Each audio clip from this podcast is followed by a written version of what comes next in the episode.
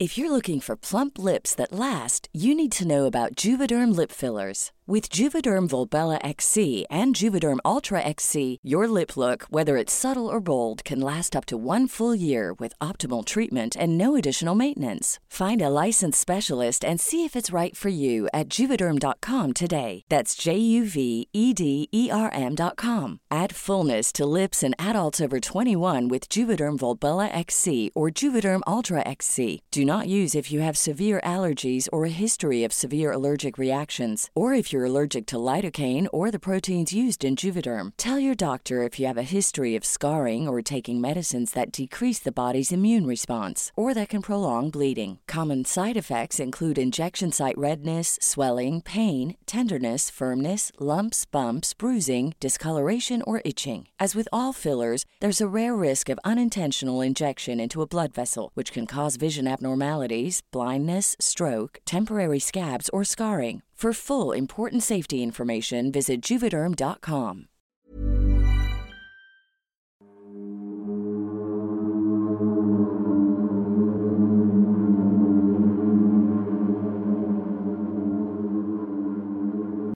Hola a todos, ¿cómo están? Les doy la bienvenida a un nuevo episodio del Anti-Podcast, acompañado de Sergio Bocanegra, nuestro muy querido editor, y al más allá de este micrófono, nuestra muy queridísima doctora Cas Otamendi. ¿Cómo estás, Cas? Hola Miguel, hola anti-suscriptores. Estoy muy contenta porque justamente el capítulo de hoy trata sobre sus historias, historias que ustedes nos mandan, así como también anti-evidencia. Este capítulo sí trae anti-evidencia. Recuerden rápidamente, el correo es antipodcastcontacto.gmail.com también no olviden que tenemos un nuevo sistema, un nuevo beneficio que es para todas las personas que se hagan miembros de este canal comprando una pequeña membresía que cuesta más o menos 20 pesos mexicanos, un dólar al mes, para que puedan ver nuestros episodios sin cortes comerciales. Por supuesto también un saludo especial a quienes dejan una propinita, que eso lo pueden hacer pulsando el botón de gracias. Esta semana quisiéramos saludar especialmente a Arlet León, Luz Gómez, a Milena Barraza, Ana Jiménez y Alma Zamora. Muchísimas gracias por su apoyo. Ustedes hacen posible este programa. Nosotros somos Sergio, Cas y Miguel y esto es el Anti-Podcast. Esta historia se titula La Santa Muerte me bautizó. Hola, para comenzar, me gustaría que se usara mi segundo nombre, que es Armando, porque pocas personas saben que llevo ese nombre. Radico en la ciudad de Tijuana, México. Todo sucedió en el año 2017, entre marzo y agosto. Yo estaba por cumplir 15 años y estudiaba la secundaria. No era creyente de ninguna religión, a pesar de haber crecido en una familia católica, y por supuesto estoy bautizado. Tengo la confirmación y la primera comunión y a pesar de estar muy joven, no sabía qué haría después de la secundaria porque yo ya no quería estudiar. Entonces, un día, ya no pude más con lo que estaba sobrepensando. Venía de camino de la escuela a mi casa. Eran alrededor de las 8 de la noche. Estaba en el turno vespertino. Entonces, miré que el camino estaba solo y grité, Por favor, si alguien me está escuchando, ayúdeme a tomar una decisión esperando alguna ayuda divina por la educación católica que se me dio, pero no pasó nada, hasta dos o tres semanas después. Una noche nos quedamos solos, mi madre y yo. Mi papá estaba trabajando. Él a veces llegaba a la casa a las 3 o 4 de la mañana. Era supervisor de guardias de seguridad, por lo que toda la noche andaba por diferentes partes de la ciudad supervisando los distintos puntos de sus guardias. Yo fui al cuarto de mi madre, porque ahí estaba una tele, y quería jugar un rato Xbox. Cuando miré, ya eran las 12 de la noche, y lo apagué. Entonces usé mi celular un rato y estaba platicando con mi mamá, cuando de repente me quedé dormido sin siquiera darme cuenta. Y ahí es donde viene lo interesante. Ya era de madrugada cuando me despierto porque siento que alguien me está mojando la cabeza y sentía la presencia de alguien. Mi mamá Al momento que yo desperté, ella también lo hizo, porque sintió que alguien estaba con nosotros. Abro los ojos y miro una figura completamente negra y demasiado alta, arrojándome agua y diciendo una oración en un idioma que hasta el día de hoy no logro saber cuál es. Pero, al momento de abrir los ojos, esa figura se dio cuenta que la vi y se desplazó fuera de la habitación. La recámara no tenía puerta, y al momento de ella correr, dejó caer un vaso o algo donde tenía el agua y se escuchó demasiado fuerte. Para que se den una idea del sonido, fue como dejar caer un vaso de metal, y como era de madrugada y no había ruido, ese sonido retumbó en toda la habitación. Mi madre y yo nos asustamos. Yo tenía todo el cabello mojado al igual que la cara, y mi almohada estaba empapada, y no, no era sudor. Comenzaron a tocar la puerta de la casa insistentemente. Pregunté quién es, y era mi padre. Abrí la puerta y él traía el arma que le dieron en el trabajo en la mano, porque dijo que cuando él se bajó del carro miró por la puerta la silueta de alguien corriendo y escuchó el mismo sonido que escuchamos mi madre y yo, por lo que me deja claro que yo no estaba en una parálisis del sueño junto con mi madre, porque mi papá, que no estaba dormido, sino él venía de su trabajo, también escuchó el ruido y miró a la figura desvaneciéndose. Después, yo comencé a tener sueños con esa figura. Empecé a investigar y me di cuenta que era nada más y nada menos que la Santa Muerte. Yo seguía teniendo esos sueños, pero nunca les conté a mis papás porque ellos eran católicos. Un día decidí prenderle una vela a la Santa Muerte y le pregunté que si ella era quien me había visitado esa noche, me diera una señal. Y esa señal no tardó en llegar. A los dos días, la esposa de un primo nos invitó a rendirle culto a la Santa Muerte. Obviamente mis papás dijeron que no, y entendí que esa era la señal que pedí, porque nadie sabía que ella era devota de la Santa Muerte, y aún así tuvo la confianza de invitarnos a nosotros. Entonces también entendí que sí era la Santa Muerte la figura que me visitó esa noche. ¿Y qué opinas, Miguel, de esta historia? Me parece la verdad muy fuerte, muy potente que alguien tenga esta experiencia. Como siempre decimos en las antihistorias, la antievidencia, no vamos a juzgar si es verdad, no es verdad, cosas que no encajan, realmente no es nuestra labor en este segmento del canal. Sin embargo, encuentro que el tema de la Santa Muerte me parece un tema eh, peculiar. Casi siempre se ve mucho más en Latinoamérica, particularmente en México, ¿no? Eh, es una figura que a mí siempre me ha parecido curioso que se le rinda culto porque encuentro que la muerte más bien es un concepto filosófico, más bien como un estado del ciclo vital, no una entidad eh, a modo como de deidad, ¿sabes? Como ver a Atenea, Afrodita, quien tú quieras. Entonces siempre me ha saltado eso. Sin embargo, bueno, respeto profundamente el derecho de culto que cada quien tenga, a quien le quiera rezar. Es muy respetable. ¿Quién soy yo para juzgar?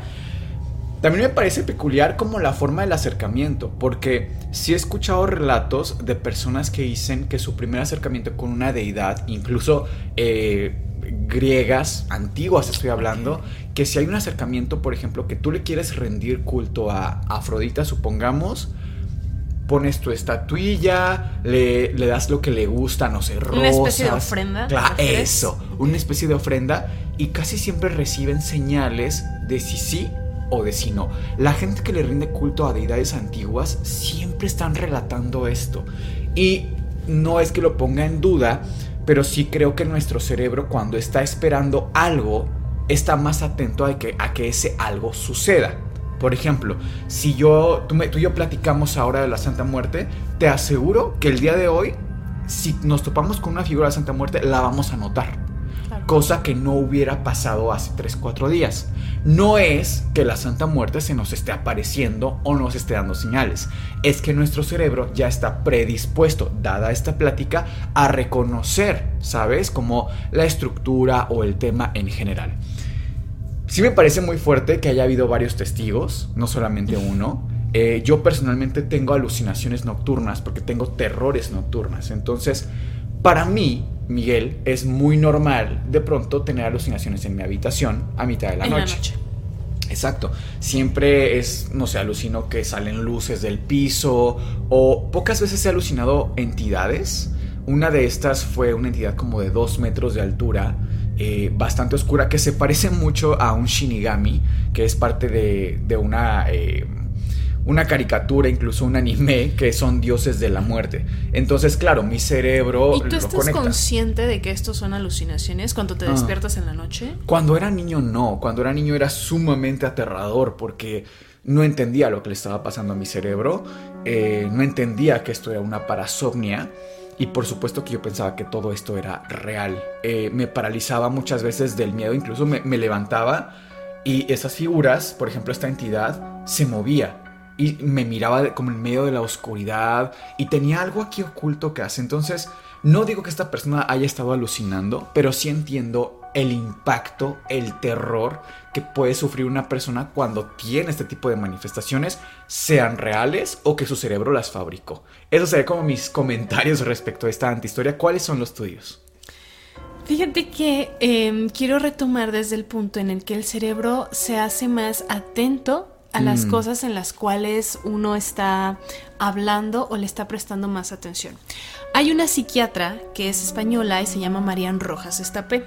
Tiene un libro que a mí me encanta que se llama Cómo hacer que te pasen cosas buenas. Tú dirás, bueno, ¿y eso qué tiene que ver con esta historia? Sí. Justamente relata que el cerebro le va a tomar la importancia suficiente a lo que tú le digas que tiene que tomarle la importancia. Es decir, hay una, hubo una especie de experimento donde una mujer quería eh, quedar embarazada. Sí.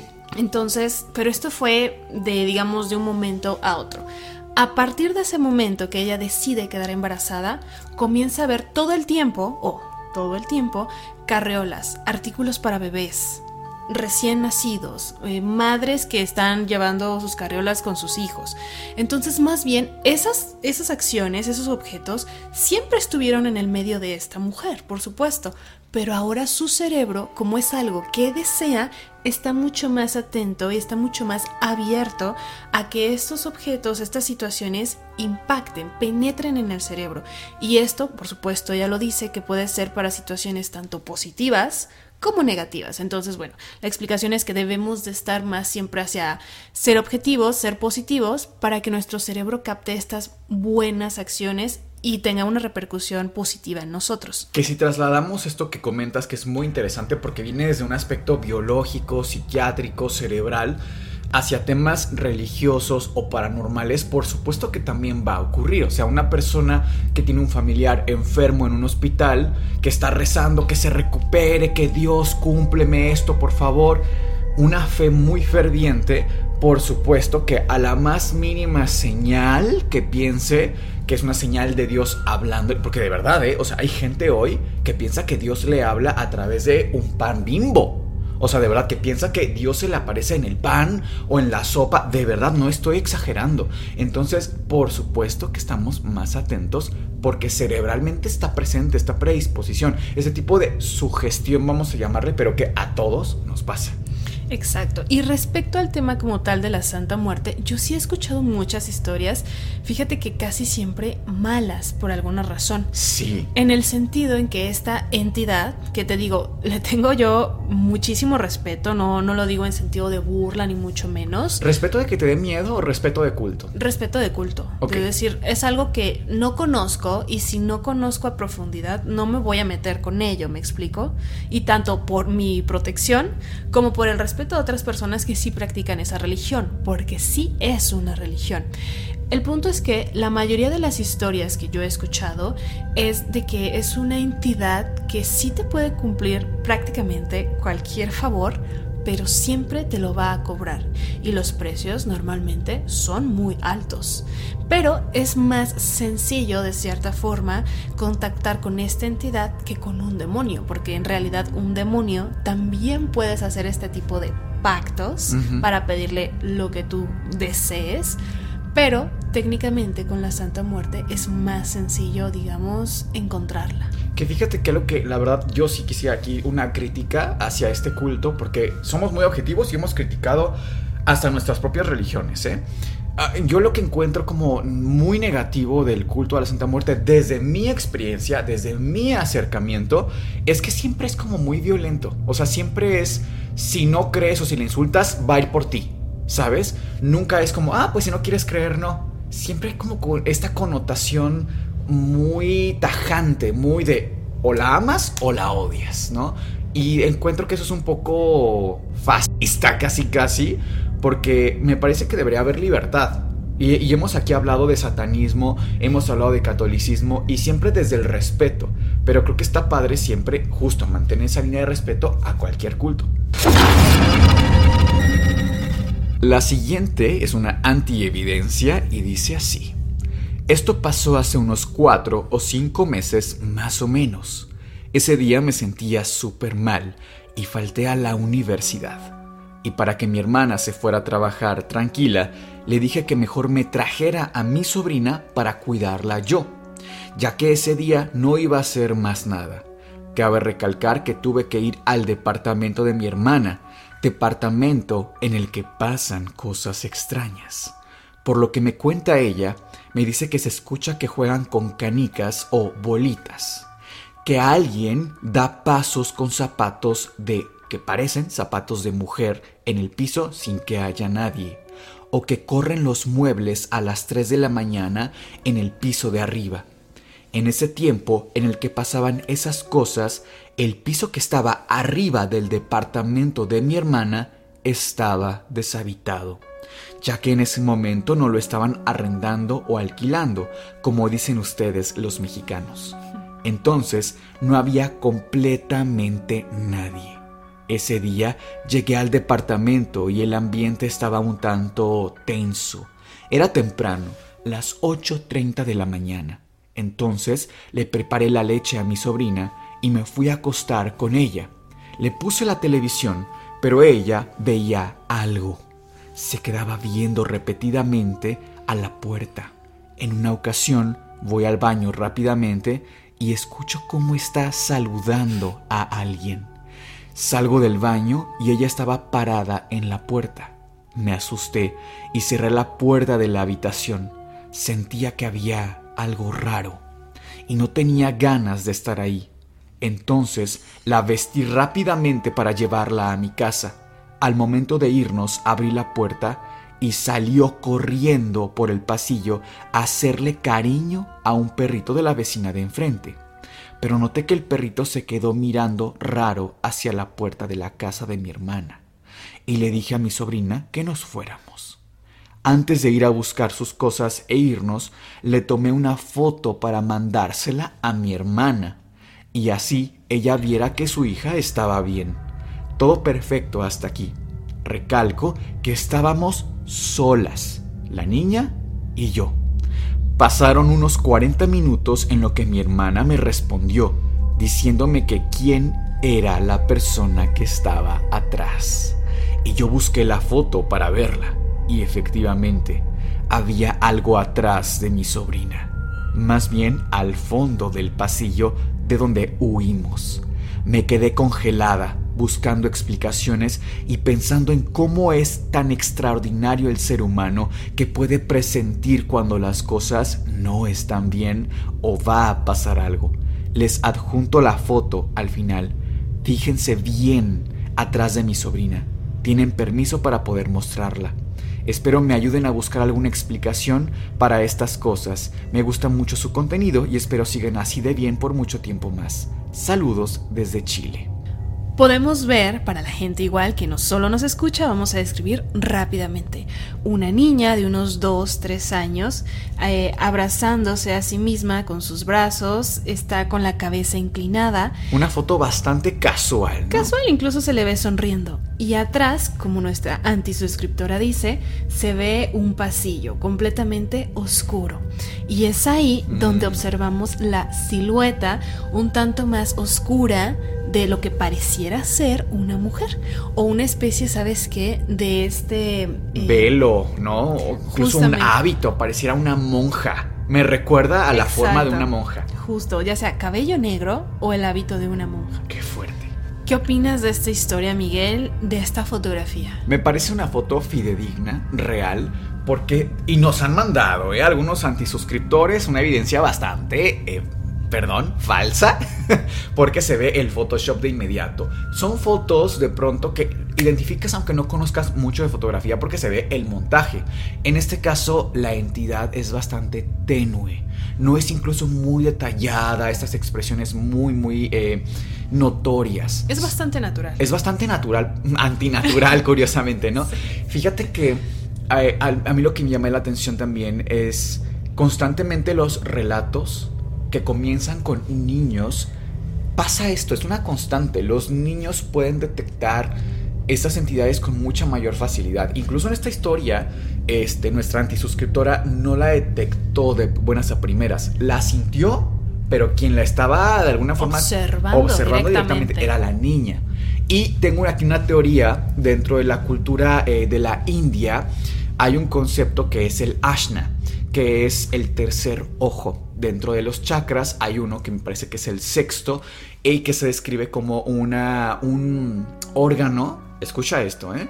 Un órgano que está colocado en nuestra, entre nuestras cejas y que se mm, retrajo y es lo que hoy conocemos como la glándula pineal. Ahí les va un poco también tema médico. Este supuesto tercer ojo es lo que también nos permite notar situaciones paranormales, como si fuera nuestra visión al mundo que va más allá de los sentidos. ¿Qué tiene que ver con la glándula pineal? En realidad solamente es la descripción general de lo que queda como remanente anatómico, porque la glándula pineal en efecto sí existe, anatómicamente es una, eh, un órgano real, una, una porción, perdón, de nuestro cerebro real que está justo arriba de nuestro cerebelo y tiene funciones, por ejemplo, para regular el ciclo circadiano, es decir, cuando estamos despiertos, cuando estamos dormidos, secretar melatonina para que podamos llegar al sueño profundo, es decir, esto sí es real. Ya de ahí salta un poco a lo del tercer ojo. Y lo que se comenta es que el tercer ojo está abierto o más abierto mientras más jóvenes somos.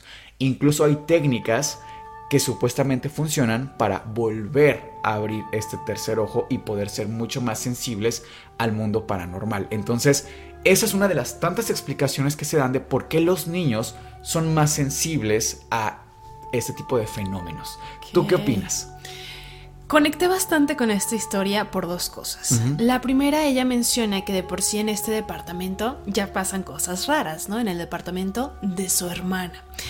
Hace poco, ¿qué será? 15, tres semanas me pasó algo que ya te conté a ti y a Sergio también, pero voy a contarlo aquí en el canal. Eran más o menos las 12 de la noche, estaba hablando con una persona y en mi habitación completamente sola, con la luz apagada, de la nada escucho que del techo viene un ruido bastante fuerte, justamente como eh, la antisuscriptora lo describe, como si estuvieran arrastrando muebles, muebles pesados, por Sí. supuesto, es una sala, un comedor. Y mm, pues obviamente me llamó la atención porque vivo en una casa de solamente una planta, es decir, no hay más que el techo arriba y por supuesto no hay muebles. El ruido era tan fuerte y ni para decir que yo lo estaba alucinando porque la persona con la que estaba en la llamada me dice, oye, ¿qué están moviendo? Se escucha bastante. Ok. Y le dije, "Eh, no lo sé, es que no tengo idea qué pueda hacer porque no creo que sea una persona como que esté intentando entrar a la casa o asaltar porque es muy fuerte el ruido, como si movieran algo muy pesado. Me dijo, entonces solo hay un techo. Pensé que había una segunda planta. En ese momento dije, ok, no solamente lo estoy escuchando yo, sino hay otra persona que también lo escucha incluso desde un teléfono. Fueron más o menos, Miguel, unos cinco minutos con estos ruidos. Por supuesto que me alarmé, incluso prendí la luz, pensando siempre en algo más lógico, pensando que era... Algún vecino. ¿Que ¿Es algo usual que pase? No. Para nada, por supuesto, nunca había pasado. Escucho que mi madre se levanta desde su recámara, aprovecho y salgo de mi cuarto y le digo, oye mamá, ¿escuchas ese ruido? También cabe la pena aclarar que es una casa bastante pequeña, no es como que sea muy extensa como para no escuchar un ruido tan fuerte. Me dice, ¿qué ruido? ¿De qué hablas? De hecho, estoy despierta, entonces, ¿qué está pasando? Y le dije, mira, es que entra a mi cuarto y escucha. En ese momento el ruido cesó por completo. Entonces sí fue como de este sonido tan extraño, no sé, no ha vuelto a pasar. No lo documenté porque justamente estaba en una llamada, ¿no? Pero sí totalmente conecté con esa historia y por ejemplo con el hecho de que le hayan encargado a su sobrina, porque yo también tuve un sobrino pequeño y de repente si era de cuídalo, mándame una foto de cómo está, porque mucha gente quizás se preguntará, ¿y si estaban pasando cosas raras y ya se iban rápidamente, por qué le toma una foto? Sí. Justamente. Como evidencia de que estaba bien la niña, incluso lo menciona. Oye, pero es que yo quisiera darles un poco más de contexto a las personas sobre esta situación que tú pasaste, porque justo antes de empezar a grabar el día de hoy, tuvimos un pequeño incidente con una silla que no sé si pudieras contarlo porque tú y Sergio lo vieron. Yo estaba arriba haciendo otras cosas. Pero fue algo muy chiquito, pero quizá la gente necesita un poquito este contexto de que sí, de pronto están pasando cosas. Sí. Nada espectaculares, pero que ahí están, suceden. Em, nosotros no tenemos tripiés, cabe aclarar, para hacer la grabación. Las cámaras se colocan en unas sillas un tanto altas, especie de bancos, justamente pues para que las puedan colocar ahí y estén estables. Sí. Estas sillas pues se colocan en otro lugar una vez termina la grabación. Al llegar el día de hoy para grabar, las tenemos que colocar.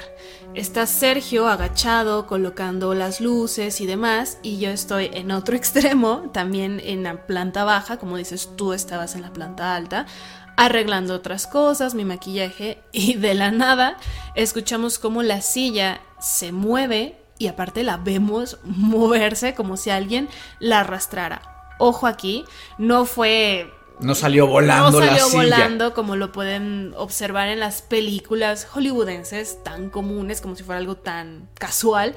No, fue un pequeño, más bien un pequeño movimiento, un arrastre ligero pero si Sergio voltea, yo volteo, estábamos incluso dándonos la espalda y me dice, ¿fuiste tú? Y le dije, no, no fui yo. Y yo también lo estoy viendo a él agachado a mm. tres metros de la silla y yo a dos metros de distancia de la silla. Entonces, ese tipo de cosas sí suceden. Y justo em, una antisuscriptora mencionaba en alguna de sus antihistorias que el hablar de este tipo de cosas sí trae cierto poder incluso de invocación como de atraerlas. Entonces no me parece tan raro que de un tiempo para acá, en el lugar donde grabamos, pasen esta clase de cosas pequeñas pero sí sin una explicación lógica. Sí, siempre son cosas chiquitas. De hecho, también no sé si todavía tengamos ese fragmento, Cas.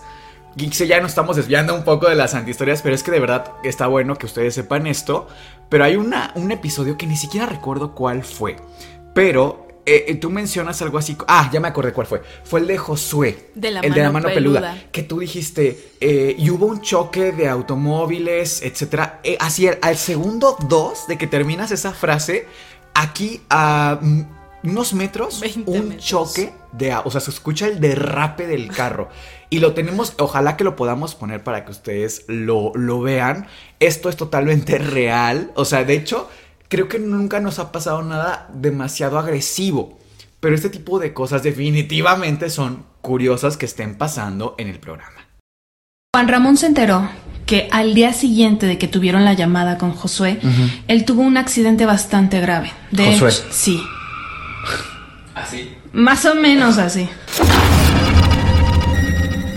Una entidad me sigue a todos lados. Hola, mi nombre es Ryan y soy de Chile. Tengo muchas historias que contar, ya que de niña siempre me pasaron cosas paranormales, pero aquí les contaré algunas de ellas. Este relato empieza un 26 de septiembre del 2011. Me acuerdo perfectamente porque era mi cumpleaños.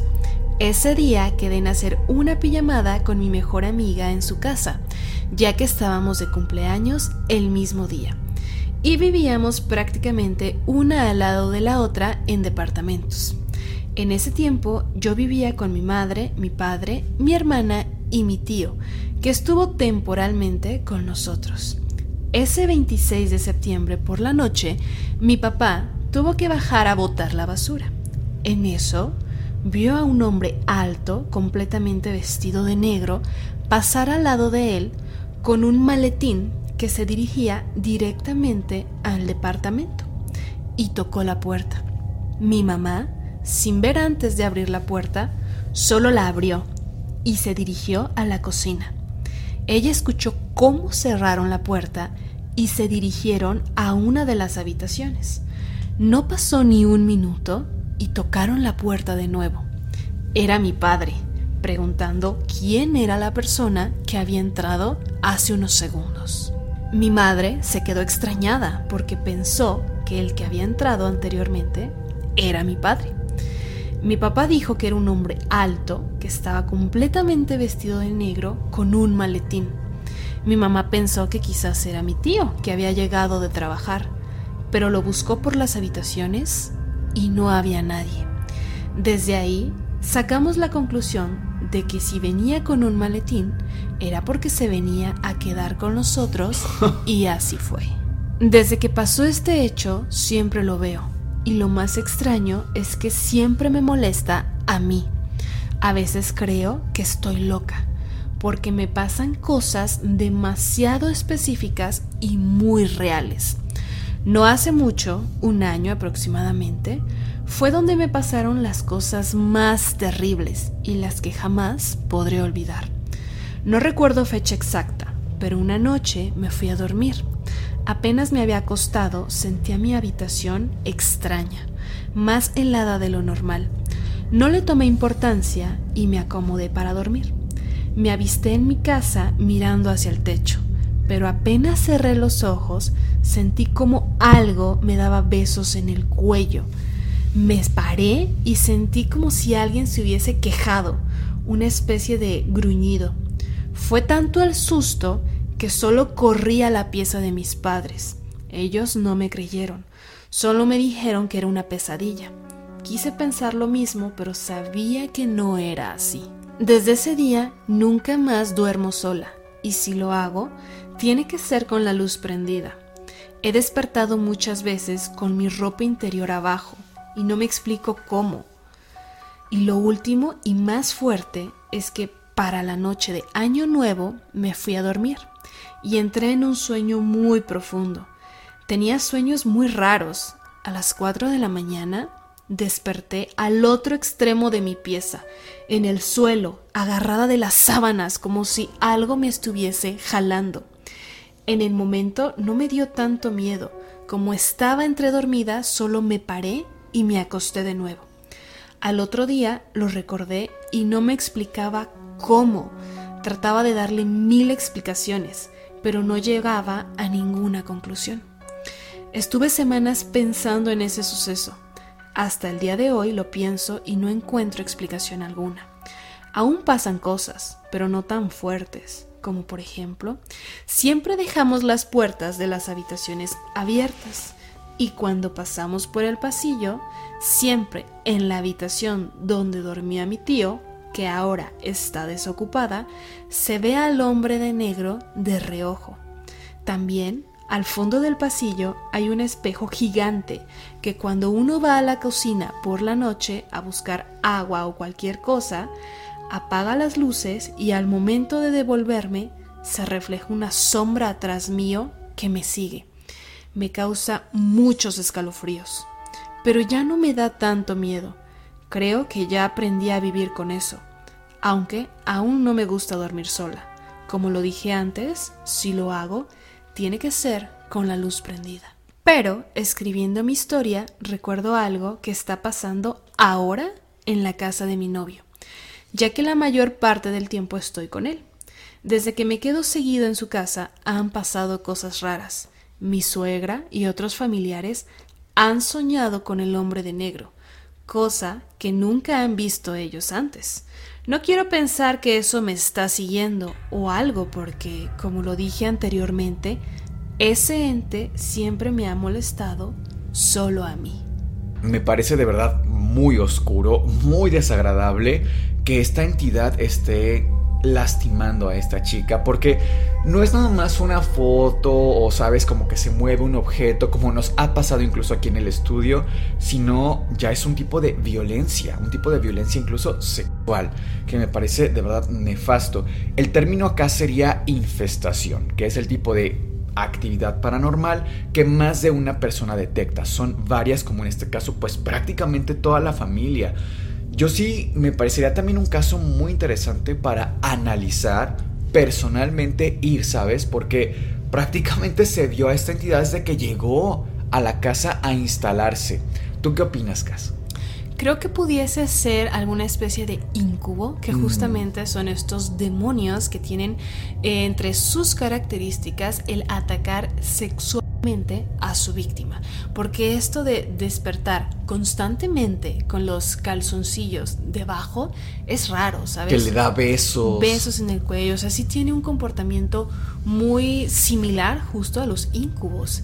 Y el hecho de que todos le hayan visto, y peor aún, que ahora también esto se esté traspolando a la casa del novio, es que de verdad ¡Qué miedo! De lo que podemos también acá deducir es que esta entidad no viene a la casa por la casa per se, viene por ella. Viene por ella porque directamente se, vamos, todos la vieron llegar, no a instalarse como decía, pero además si ya va con el novio, esa es la conexión. Para mí es muy evidente que esta entidad llegó por ella. La siguiente historia dice así. Hola, soy Ángeles y soy de Costa Rica. Tengo 15 años, pero desde muy pequeña soy considerada sensible. Y con mi tercer ojo abierto, justo que comentábamos sobre el tercer ojo, en mi familia la gran mayoría de personas han trabajado con magia. Mi padre, ya difunto, estudió demonología. De hecho, tengo la suma demoníaca en mi poder y él me decía que no dudara de lo sensible y de mis dones desde mis 11 años. Y recién fallecido mi padre, me comencé a tomar muy en serio lo que él me decía. Mi caso lo podrán encontrar un tanto sin gracia, debido a que no es algo tan choqueante como otros, pero fue algo que sí nos dejó heladas a mi madre, 50 años que tiene, a mi hermana de 33 años y a mí, Resulta que hace aproximadamente dos meses estaba en la sala con mi hermana. Estaba en una mesa que tenemos recostada en una silla. Al frente de ella, a poco más de medio metro, había otra mesa pero más pequeña con una radio. Mi hermana, una vez recostada en la silla, pronuncia estas palabras. De por sí, ya me voy al infierno. Un pecado más, un pecado menos no hace la diferencia. Y en ese momento se prende la radio, con el volumen al máximo, produciendo el sonido de interferencia. Yo pegué un grito y mi hermana se quedó en shock.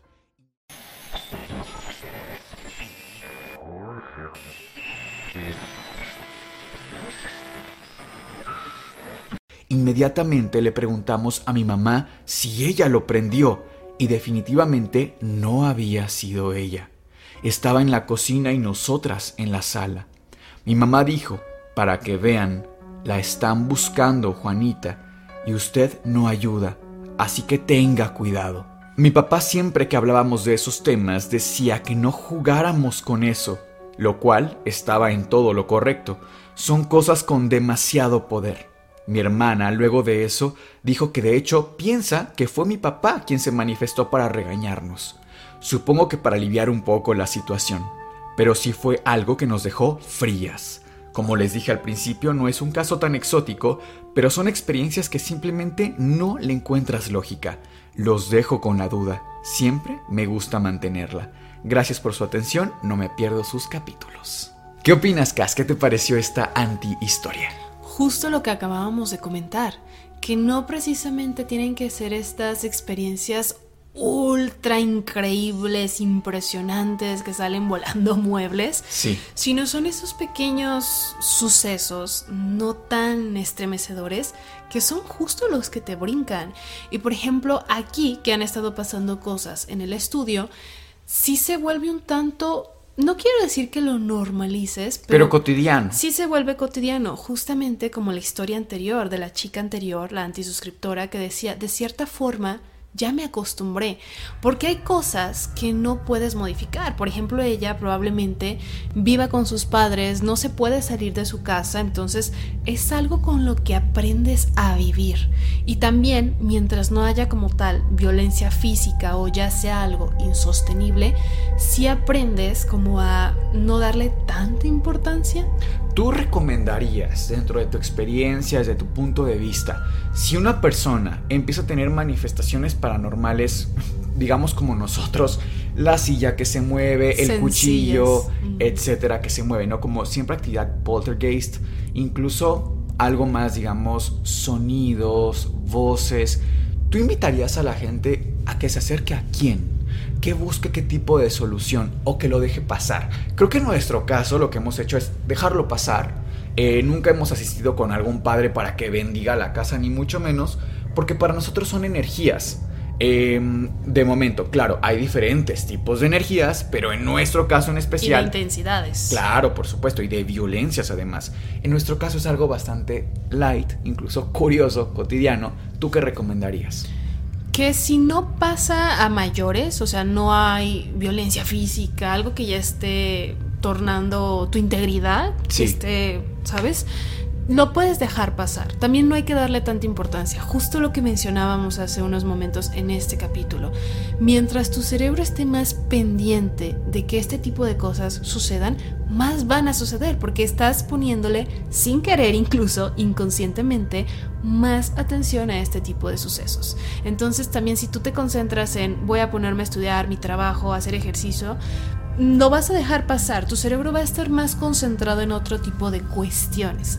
Ahora que sí, pasaran ya cosas más graves, más fuertes, que pusieran en peligro tu integridad, yo sí recomendaría que si tienes fe católica, acudieras a con un padre. De hecho, tenemos una amiga muy cercana, por supuesto, no diremos nombre, que ella sí es católica, es médico Mm, ya sé de quién hablas. y sí. pasó por una situación este mismo año 2022 Donde se detectó además qué demonio la estaba acosando con nombre, y todo. exactamente. Entonces, y ella acudió con un padre, justamente. Entonces, si eres católico, definitivamente debes acudir a tu fe. Al final de cuentas, para eso está también, para ayudarte, ¿no?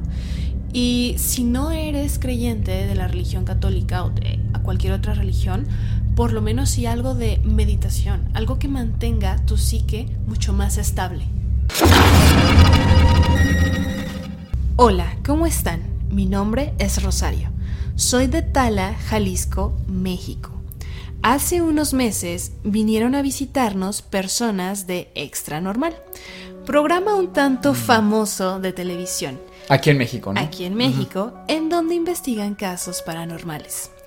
Llegaron por un supuesto caso donde no dejan de molestar unas entidades extrañas.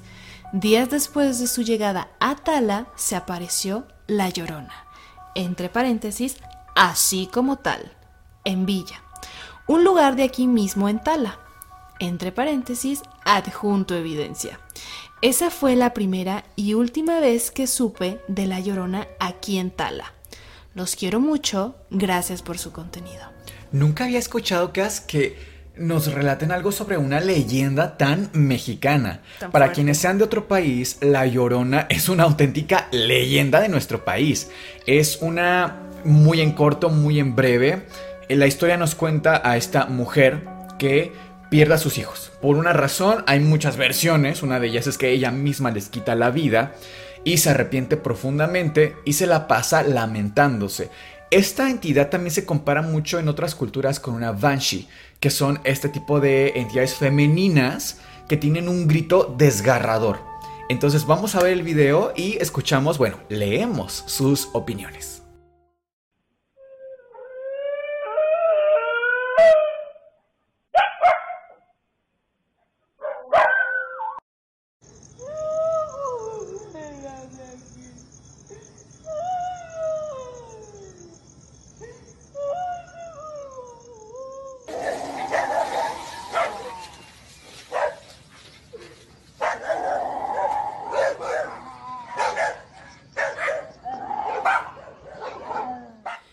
Y después de ver esta última antievidencia tan impactante, Estuvo potente. me encantaría, por favor, leer sus comentarios. En esta ocasión sus comentarios van a ser los más importantes, ya les toca a ustedes. Y bueno, ¿algo más que quieras agregar, Cas, antes de terminar el programa? Recuerden que ya estamos en todas las plataformas de audio, Spotify, Apple Music, Google Podcast, etc. Les agradeceríamos muchísimo si nos dejan una buena calificación y un comentario en este video. Nosotros somos Sergio, Cas y Miguel y esto fue el Anti Podcast. Les deseamos dulces, Dulces pesadillas. pesadillas.